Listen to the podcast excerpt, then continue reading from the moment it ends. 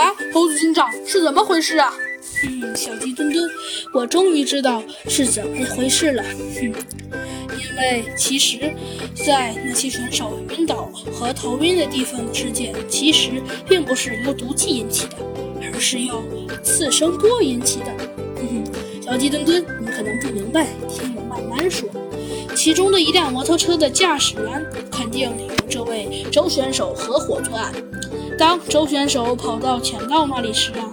这个驾驶员在不远处释放次声波，目的是让其他选手陷入眩晕。五，目击者身边的周选手突然消失，并且此时这位周选手可以用锡纸包住即时芯片。小鸡墩墩，因为啊，锡纸它其实可以让电子信号隔离开来，因此电子信号就会就此消失。然后他飞快地把摩托车的后座上的充气假人戳破放气，缩成一团塞，缩戳成一团塞进包里，并且自己换上摄影师的衣服，戴上头盔，假扮成摄影师，顺利地逃出封闭的马拉松赛道。这就是真相。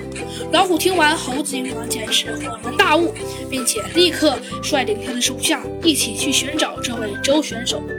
很快，周这些这件案件就水落石出了，并且一切的真相也获取了。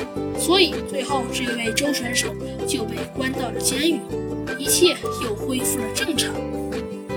事后啊。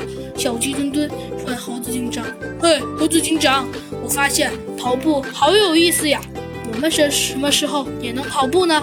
猴子警长看了看小鸡墩墩，微笑道：“好啊，小鸡墩墩，锻炼身体确实是一件很不错的事情哦。”